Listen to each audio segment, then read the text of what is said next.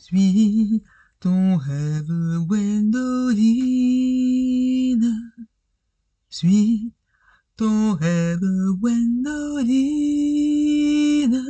Car un jour tu le sais bien, tu trouveras ta vérité en chemin. Je suis ton rêve, Gwendoline. Je suis ton rêve, Gwendoline. Et bienvenue sur la série des mangas et ça poursuit ses rêves. Oui! Aujourd'hui, nouvel épisode express chronique manga consacré à Ocean Rush. Vous pensez que c'était Gwendoline? Hein? non! C'est Ocean Rush. Ocean Rush, tome 4, épisode 52. C'est parti! Que tu chercheras, mieux tu trouveras. J'ai tu qui te sourira. On continue de suivre le parcours de Umeko Kai et les autres étudiants de la fac de cinéma.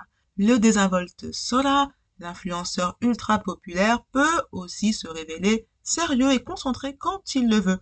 Sous ses airs un peu extravagants et provocateurs, il montre toute sa passion pour le métier. De quoi inspirer Umeko?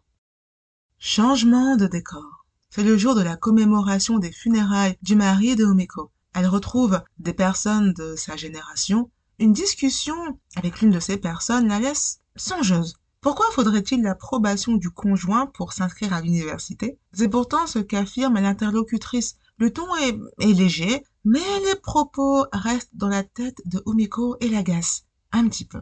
Beaucoup? Elle n'a pas l'habitude, elle n'a plus l'habitude de ce genre de conversation. Elle fait ce qu'elle veut. N'a-t-elle toujours pas fait ce qu'elle voulait? Une question posée par Kai va justement la mettre devant ses interrogations et ses choix. Aurait-elle poursuivi son rêve si son mari était encore là? Changement de décor. Réaliser un film, c'est difficile. Diriger un tournage, c'est difficile. Chacun sur son navire, Omeko nagent comme ils peuvent. Heureusement qu'on peut toujours se soutenir. Mais quand des vagues inattendues viennent secouer l'embarcation, c'est la panique, le souffle court, le désarroi. Peut-on poursuivre son rêve même si le navire chavire? Dans ce tome 4 de Ocean Rush, on retrouve les parents de Kai. Occasion pour nous de revenir sur ses rêves et sur la réalité. Pas toujours facile quand on est ado ou jeune adulte de parler de ses rêves. Là, j'entends des rêves plus professionnels, son orientation, de ce qu'on veut faire, de ce qu'on voudrait faire plus tard, à ses parents, surtout quand ils sont à des années-lumière de ce qu'ils ont projeté, surtout quand nos projets à nous sont à des années-lumière de ce que les parents ont projeté pour nous. Le rêve de Kai, réaliser des films, faire du cinéma, n'est pas du tout celui de ses parents, surtout pas du tout celui de son père. Le père ne comprend pas les, je cite, pitreries dans lesquelles se roule son fils et le presse d'arrêter, de se ranger, de vivre normalement, avec un vrai travail. Pour le père, le cinéma est une coquetterie bien inutile qui ne cadre pas du tout avec la réalité. La crise économique, la retraite à préparer, ça c'est du concret, oui, du concret, n'est-ce pas, oui. Les succès qu'on peut voir au ciné ne veulent pas dire que son fils, Kai, réussira. Les chances sont bien trop minces. Désarroi de Kai, à ce niveau-là, hein, sur ce point-là, me rappelle un peu celui de Kazeome dans le manga Love Beloved, Live Beloved de Sakisaka Io. Kazeome rêve de percer dans le cinéma, mais ses parents sont contre. L'adolescent abandonne un temps son rêve, mais impossible de l'oublier définitivement. Il a toujours ça en tête. Est-ce que c'est mal? Il en souffre. Il veut être un bon fils, il veut se ranger, faire un métier honorable, comme on dit, pour ne pas faire rougir ses parents. Il tourne le problème dans tous les sens. Kazo Kazuomi se torture, il devient insupportable pour lui-même, et parfois même peut-être pour les autres. Mais rien à faire. C'est sa passion. C'est en lui.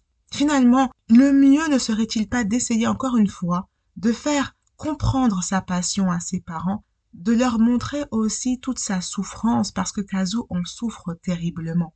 Kai aussi en souffre terriblement. Parler. Mission parfois bien périlleuse et difficile. C'est que les parents ont des arguments pour justifier leurs craintes, des arguments qu'on comprend bien sûr, surtout euh, en ces temps de marasme économique. Ça n'en finit pas. C'est compliqué en fait, la vie est difficile. Les professions artistiques surtout, ou toutes les professions un petit peu, on va dire, euh, qu'est-ce qu'on dit? Atypiques Qu'est-ce qu'on dit euh... Ouais, on va dire ça comme ça, allez. Toutes ces professions-là qui sortent un petit peu de l'ordinaire, on va dire, peuvent effrayer. Parce que les parents vont les trouver précaires avec peu de débouchés. Et c'est vrai que les débouchés euh, professionnels sont bien plus grands quand euh, on va travailler dans un secteur en pénurie de main-d'œuvre, par exemple. Parce que ben, on recrute, voilà, hein, tout simplement. Mais ça ne garantit pas forcément un salaire confortable. Attention, bien sûr que non. Beaucoup de parents craignent que leur enfant ne réussisse pas dans sa voie. Donc là, je prends la voie artistique pour faire le lien, le ciné au sein Rush. Bien sûr, ces conflits sur le point de l'orientation, c'est pas seulement quand l'enfant veut embrasser une carrière artistique, pas du tout. Ça peut concerner n'importe quel autre type de métier, n'importe quel type de domaine professionnel. Il y a des parents, par exemple, qui refusent que leur enfant devienne coiffeur, que leur enfant devienne boucher, que leur enfant devienne avocat. Ils veulent pas parce que, parce que, parce que, parce que. Parce que si on revient sur les professions artistiques, en général, les craintes vont avec le risque. Le risque du métier, le risque de ne pas être connu, le risque de ne pas pouvoir vivre de sa passion. Et les parents qui craignent cela, ils voient bien sûr, ils constatent les succès des autres, mais ça reste le succès des autres. Qui a dit que leur enfant y arrivera? C'est toujours plus simple de lire une histoire qui est déjà écrite. Et donc c'est plus rassurant de faire une carrière plus classique, on va dire. Un jour, alors que je furetais, n'est-ce pas, dans les allées de quelques grands établissements, je tombais sur un père de famille et ses deux enfants. Il y avait ce jour-là un événement spécial autour du manga. Curieuse, je m'entretins quelques instants avec ce père de famille. Ses enfants bondissaient de joie. Des mangas, des mangas, des mangas. Le père m'expliqua qu'il était justement venu à cet événement parce qu'il ne comprenait rien au manga. Mes enfants sont fans, me dit-il. Comme je n'y connais rien, je suis venu pour comprendre, rencontrer des gens qui s'y connaissent, parler à des professionnels, des éditeurs. Mes enfants veulent s'inscrire dans une école de manga. Je leur achète des feuilles, des crayons. Ils sont très doués. Ce père était très touchant. J'ai pensé bien fort. Voilà une excellente attitude. Voilà un bon comportement de parents. Ce père est entré dans le monde de ses enfants au lieu de fermer la porte. Il a dominé ses craintes éventuelles pour encourager ses enfants. Il était visiblement fier et heureux de les voir si épanouis. On peut comprendre bien sûr que beaucoup de parents s'effraient devant les choix de leurs enfants parce que parce que et surtout quand ils ne connaissent pas le milieu. Et là si je reviens sur le domaine artistique, ils peuvent penser que les places sont rares, que tout est bouché, que les études coûtent cher et n'apportent rien. En partie, encore une fois, on les comprend parce que c'est vrai que les études souvent coûtent cher. Alors vous me direz, on peut dessiner par soi-même, apprendre par soi-même, apprendre pardon par soi-même, acheter son matériel. Quand bien même, les places sont chères, les places sont rares, c'est vrai, le milieu est très très concurrentiel et très compétitif, ce n'est pas simple. C'est vrai, c'est vrai. Les parents peuvent aussi avoir un a priori sur ce que leur enfant appelle art, mais qui pour eux ne ressemblerait à rien, c'est un autre débat. Les parents peuvent penser que le dessin ne rapporte rien, c'est un autre débat. Ça rapporte beaucoup. C'est toute la question, on peut aller comme ça dans un grand débat, est-ce que l'art est utile, qu'est-ce que l'art? Mais oui, mais oui, et heureusement, on en a besoin. On a besoin de musique, on a besoin de dessin, de peinture, de sculpture, euh, on a besoin de manga, de comics, de BD, de livres, de romans, on en a besoin. On a besoin de culture. On a besoin de ça. Ce père, c'est justement parce qu'il ne connaissait pas du tout le milieu du manga qu'il est parti à cet événement. Et il m'expliquait d'ailleurs que sa première source de renseignement, bah, c'était ses enfants. Et il les écoutait. Ses enfants pouvaient passer des heures à lui parler de manga, de, de Japon, de pop culture, et le père buvait leurs paroles Et, dès qu'il y avait une convention, quelque chose, hop, ils allaient à trois, à des conventions, parler à des professionnels, rencontrer des passionnés. Mais quel père investi Quel père investi Vraiment, jusqu'à aujourd'hui, son témoignage est resté dans ma cabochette. Et je me dis, waouh, quoi. Super. Bravo, papa. Encore une fois, bien sûr, loin de moi l'idée de vouloir jeter la pierre aux parents. L'éducation s'apprend à chaque instant. C'est un CDI. Jusqu'au bout, du bout, du bout. L'enfant est un monde et le parent aussi. Peut-être que l'erreur que nous commettons, parents, c'est de penser que tout va couler de source. C'est de penser qu'il y aura forcément une compréhension naturelle qui va s'installer parce que nous sommes les parents et que les enfants sont les enfants. Mais non, la communication peut être brouillé. La ligne peut être brouillée. C'est ce qui se passe avec Kai et son père, avec Kazuomi et ses parents. Il peut aussi y avoir des complications extérieures. Certains parents voudraient bien financer les études de leurs enfants, mais les finances ne suivent pas. Et c'est dur. C'est très dur. Bien sûr, les parents veulent le meilleur pour leurs enfants et bien sûr, je parle de quand tout va bien. Je ne parle pas du tout des euh, relations toxiques. Par exemple, D'ailleurs, j'en parlais dans un précédent podcast euh, sur le manga Survivre à ses parents toxiques. J'en parlais aussi dans le podcast qui parle du manga Amitié toxique. Je crois que c'est ça le titre, oui. Non, je parle d'un cadre ordinaire. Et dans un cadre ordinaire, il y a des choses qui vont bien, des choses qui vont moins bien, des choses qui ne vont pas du tout. Il y a aussi bien sûr des erreurs. Les parents commettent des erreurs. Les enfants aussi. Personne n'est parfait. Par exemple, il y a certains parents qui vont penser que l'enfant est une extension d'eux-mêmes. Ils sont certains que l'enfant filera dans leur direction puisqu'il descend d'eux.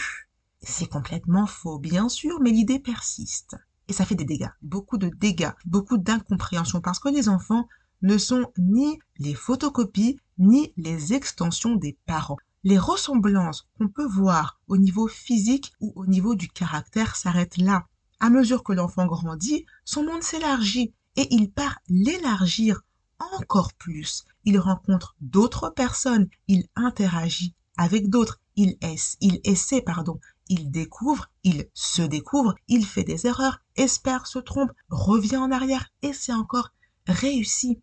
Il peut avoir bien sûr des passions que n'ont pas ses parents, parce que l'enfant est lui, tout comme les parents sont eux. Et je trouve que ce qui est beau dans une relation entre parents et enfants, c'est que c'est une construction permanente. Et c'est vrai que les parents ont peut-être parfois cette difficulté un petit peu, parce que c'est pas facile, de, la hum, remise en question, je dirais, peut-être de la réinterro... de la... Oublions ce mot. Réinterroger. Le lien est là, bien sûr. Le lien est là, il est là, il est solide dès le départ bien sûr. Mais ce que je veux dire, c'est que la rencontre entre l'enfant et le parent, quelque part, se construit et se développe à mesure que les deux évoluent. L'enfant va grandir, son caractère va s'affirmer, peut-être changer. Le parent aussi, lui, il grandit, disons grandir, hein Il grandit, il vieillit, c'est bien, c'est la sagesse. Mais oui, le parent aussi, il acquiert de l'expérience, il apprend son rôle de parent avec l'enfant aussi. Et c'est ça qui est beau en fait. Rien n'est figé. Voilà ce que je voulais dire. Parfois, on peut peut-être penser que tout est figé, que ça restera comme ça, et qu'on va pousser l'enfant. Bien sûr, on l'aide, bien sûr, bien sûr. Heureusement d'ailleurs. Mais plus l'enfant grandit et plus l'aide s'adapte à l'âge de l'enfant, à ses capacités, à la relation qui se développe aussi. Vous voyez ce que je veux dire? Par exemple, la protection qu'on va apporter à un nourrisson ne sera pas la même que celle qu'on va apporter à notre enfant de 36 ans. Voilà. Vous comprenez? Et avant d'avoir 36 ans, il aura 25 et 15 et 12. Et ce sera pas la même chose, en fait. Parce qu'il y a des choses que l'enfant va, va pouvoir faire tout seul au fur et à mesure qu'il grandit. Au tout début, on lui tient son biberon. Ensuite, l'enfant, il commence à mettre la main à tenir tout seul. Il a de la force. Ensuite, il va mettre les deux mains, il va vraiment y aller, allez hop. Après, il prend des haltères, il est à la salle, hein Et donc, et donc, l'enfant lui-même il prend de l'assurance et c'est tellement beau de le voir comme ça. Prendre de l'assurance, commencer à monter les marches de l'escalier de la vie. Tout seul, les parents seront toujours là. Au début, les parents le portent, ensuite l'enfant apprend à marcher, il va marcher à quatre pattes sur les marches, les parents le retiennent un petit peu, ils l'aident, ensuite les parents le regardent, l'enfant peut marcher tout seul, les parents sont toujours derrière, et puis après les parents disent vas-y. Mais les parents sont toujours là, bien sûr. C'est ça qui est compliqué à gérer, euh, je trouve, et euh, qui peut créer des, des incompréhensions. Parce que certains parents balisent la route de leur enfant pour éviter qu'il ne tombe. Et bien sûr, les balises, il faut les mettre, c'est important. Bien sûr. Mais au bout d'un moment, comme je le disais, l'enfant grandit, l'enfant prend de l'assurance, il acquiert de nouvelles expériences, et les balises, elles finissent par être, ne plus être là, en fait. On ne peut pas toujours surprotéger, vous voyez, sinon après ça devient de la surprotection. Mais certains parents continuent de baliser la route de leur enfant pour éviter qu'il ne tombe. Ils préfèrent choisir sa voie professionnelle pour garantir sa réussite. Ils pensent savoir mieux. Vous savez, il y a des parents qui vont dire aussi, mais moi j'ai vécu avant toi. C'est vrai Il y a de l'avance, il y a de la marge. Mais le parent oublie de préciser qu'il a vécu sa vie à lui, en fonction de de ce qu'il aimait lui. Peut-être qu'il a pu faire ce qu'il voulait, peut-être pas. Il y a beaucoup de choses qui se jouent, surtout dans cette période-là de l'adolescence, jeune vie d'adulte. C'est pas parce que lui n'a pas pu qu'il va empêcher à l'enfant de pouvoir. Et s'il a pu, bah pourquoi ne pas laisser à l'enfant le, droit de pouvoir? Euh, Ne rien apprendre par soi-même fragilise aussi. Quand l'enfant n'apprend rien mais qu'on lui apporte tout, il est fragile. Au bout d'un moment, il faut porter le biberon seul, il faut porter le verre d'eau seul il faut porter le mug, c'est un peu plus lourd. Mieux vaut aussi une bonne chute pour savoir comment se relever. Que l'enfant réussisse ou non dans son choix d'orientation, il aura essayé et mis tout en œuvre pour y arriver. Il n'aura pas de regrets, car les regrets peuvent être terribles. On repense au passé, on s'en veut de ne pas avoir essayé. Peut-être qu'on en veut à ses parents, à tout le monde. Et ça, c'est dur. Ça aussi. C'est pour éviter ces terribles regrets que mieux vaudrait y aller, réaliser un film, faire ce qu'on veut faire, quand on peut, essayer. Essayer d'abord de dialoguer avec sa famille. Je sais bien sûr plus facile à dire qu'à faire. Que peut-on faire d'autre à part espérer encore et encore? Je pense aussi que peut-être que c'est même plus difficile à avouer pour les parents vous savez, les parents qui disent non, tu ne feras pas ça parce que, euh, par exemple, parce que moi, je connais tel euh, enfant, moi je connais ses parents, ils l'ont laissé euh, faire tel ou tel métier et puis il a échoué. Donc tu ne feras pas. Ou alors, non, tu ne feras pas parce que le secteur est bouché, ou non, tu ne feras pas parce que tu vas reprendre l'entreprise familiale, ou non, tu ne feras pas parce que tu vas faire ce que moi j'ai fait. Tout ça, en fait, parfois peut-être que derrière, il y a un manque de confiance du parent envers l'enfant. Par exemple, si je, si je, je prends le premier cas, le non tu feras pas parce que je connais un tel, un tel, un tel qui a, raté ou non tu feras pas parce que tu vois le taux de réussite est faible et tout et tout. Au fond, ça veut dire quoi? Ça veut dire que le parent, parce qu'il a vu d'autres rater, il est sûr que son enfant va rater. Alors on peut, on peut dire, mais c'est tout ça. En plus, le pire, c'est qu'il le fait bien sûr par amour, c'est pas par haine qui dit, qui dit tout ça. Parce que je raisonne toujours, encore une fois, euh, dans un cadre euh, ordinaire, hein, c'est pas des, des, des, des, je, je parle pas de, de, de complications ou des conflits familiaux. Non, non, non, non, non, c'est vraiment quand tout est, voilà, quand tout est, bah même là, il peut avoir ça. Le parent, quand il parle comme ça, il pense bien. Et surtout, en plus, il pense que l'enfant va vite passer à autre chose. Peut-être qu'il se rend pas compte que dire ça, en fait, c'est dire qu'il pense que l'enfant va pas y arriver. Comme l'autre a raté, l'enfant va rater. Mais ça, c'est quelle opération? Pourquoi ne regarde-t-il pas, ce parent, son enfant, au lieu de regarder les enfants des autres? Alors oui, les enfants des autres ont raté, et alors? L'enfant qui est là dans la maison, c'est pas l'enfant des autres, c'est le... C'est terrible, en fait, hein. quand on réfléchit, c'est terrible, terrible. L'enfant, lui, ça, il le sent très vite, qu'il y a un manque de confiance, que personne ne pense qu'il va réussir. C'est dur, c'est très dur. Pour les cas de, reprise de l'affaire familiale, c'est compliqué aussi.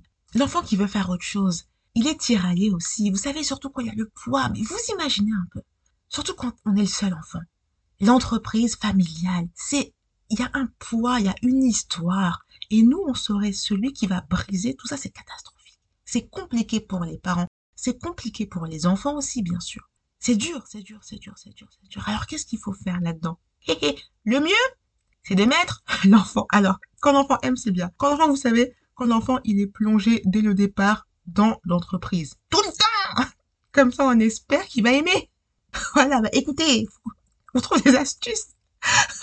ah bah oui, hein. je fais comme ça, allez Comme ça au moins, quand il tremble dedans tout le temps, tout le temps, tout le temps, voilà. Et on dit des, pas une chose. Comme ça, on espère qu'il va reprendre l'affaire. sans sans l'influencer, hein. n'est-ce pas? On fait ce qu'on peut. C'est dur d'être parent, on fait ce qu'on peut. Alors le cas du 2, tu feras comme moi. Là, c'est... Je suis avocate, tu seras avocat parce que...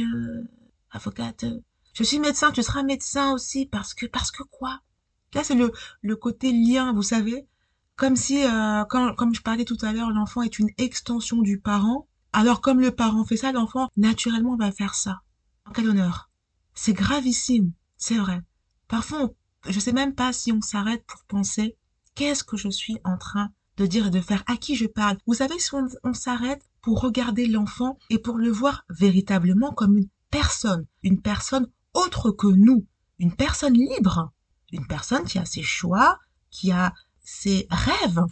C'est tellement beau quand on voit justement l'enfant se détacher progressivement. Alors quand je dis détacher, c'est pas couper les liens, bien sûr que non. Justement, les liens se renforcent. C'est ça peut-être qu'on qu'on oublie ou qu'on a du mal parfois à saisir parce que il y aura des ruptures comme ça, des mini ruptures, des éloignements à mesure que l'enfant grandit. Mais c'est pas un éloignement qui veut dire je te parle plus. C'est pas un éloignement qui coupe l'amour. Au contraire, c'est un éloignement nécessaire pour que l'enfant se développe, pour qu'il comprenne mieux, qu'il apprécie aussi ce qu'il a, qui il est, tout ce que les parents lui ont donné aussi, et pour qu'il revienne dans la cellule familiale aussi, pour que, ou plutôt pour que la cellule familiale se renforce. L'éloignement ne veut ne veut pas forcément dire que ça va pas. Au contraire. Et encore une fois, c'est pas l'éloignement pour rompre les liens, non. Les liens sont renforcés parce que l'enfant est épanoui. C'est ça. C'est ça. C'est l'épanouissement. L'épanouissement de l'enfant, l'épanouissement des parents aussi parce qu'ils voient leur enfant heureux quelque part. Et, euh, ce serait tellement chouette si, euh, c'est très naïf, hein, bien sûr. Que voulez-vous? Si tout le monde pouvait, euh, pouvait faire ce qu'il veut, dans la vie, pour, pouvez vivre ses rêves, sa passion. Malheureusement, il y a tellement de barrières. Là, j'ai parlé bien sûr seulement euh, des parents pour faire le lien avec avec ce que vit Kai. J'ai parlé très très brièvement des, des difficultés financières, mais ça, c'est terrible. Quand c'est ça aussi qui, qui bloque. Alors que faire? Que faire Que faire Que faire Que faire Que faire? Que peut-on faire d'autre? À part Espérer, espérer encore et encore, et encore et encore et encore. Espérer qu'un jour euh, les vagues se calment et qu'on puisse tous ensemble voguer sur le même navire. C'est sur cette note pleine d'espoir que je vous laisse. Il y aurait beaucoup à dire, encore beaucoup à dire sur le sujet. On y reviendra peut-être une prochaine fois. Il faut beaucoup d'écoute, de tolérance, d'humilité, d'empathie et de patience pour se comprendre même dans la famille, les choses ne vont pas toujours de soi. Parce que c'est la famille, justement. On peut être dans certains cas très proches et dans d'autres si éloignés. Un éloignement différent de celui dont je parlais tout à l'heure. Là, c'est l'éloignement qui fait mal au cœur et qu'il faut combattre parce qu'on est ensemble.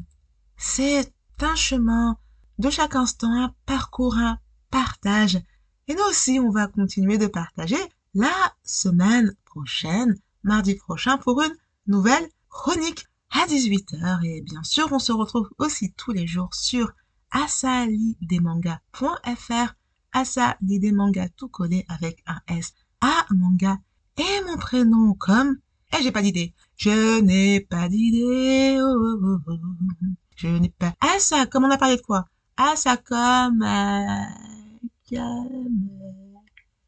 comme, comme quoi, euh, amour, amore, amore, amore. Faudrait faire d'autres langues. Parce que à court. Ah bon? C'est la cour des mots, genre. Ah, ça, comme, euh, amour. L'amour. C'est Ken qui disait ça. L'amour. Bah oui, Ken! L'amour! Comme amour. comme soutien et comme attention. Attention pour attention, attention, be careful. Et attention aussi pour l'attention qu'on peut porter à l'autre. Elle veut vraiment continuer sa chronique. J'avais dit quoi, chronique manga express? Bon, on va s'arrêter là, les amis. On va s'arrêter là et on va aussi poursuivre nos rêves. Salut Suis ton rêve, Gwendoline? Suis ton rêve, Gwendoline? Car jour une, c'est bien, tu trouveras ta vérité en chemin. Suis ton rêve, Gwendoline? Suis ton rêve, Gwendoline.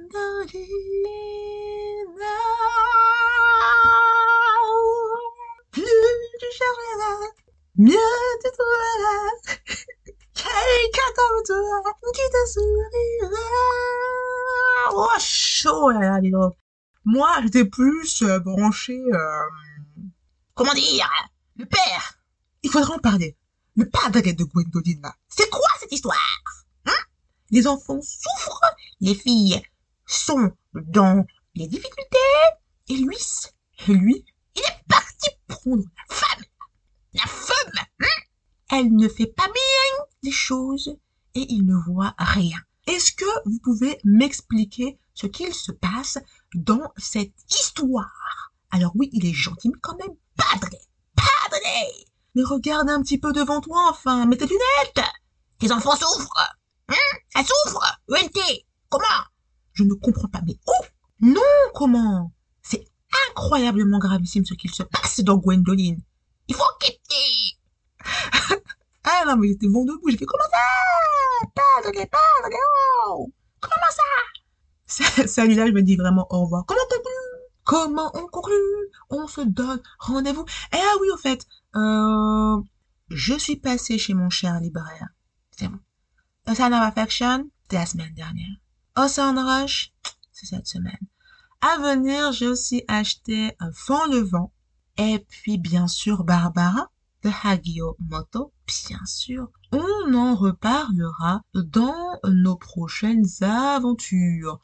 J'ai aussi pris l'enfant en moi. Et aussi comme une famille. Ouais, je pense que c'est fini. Comment on va finir?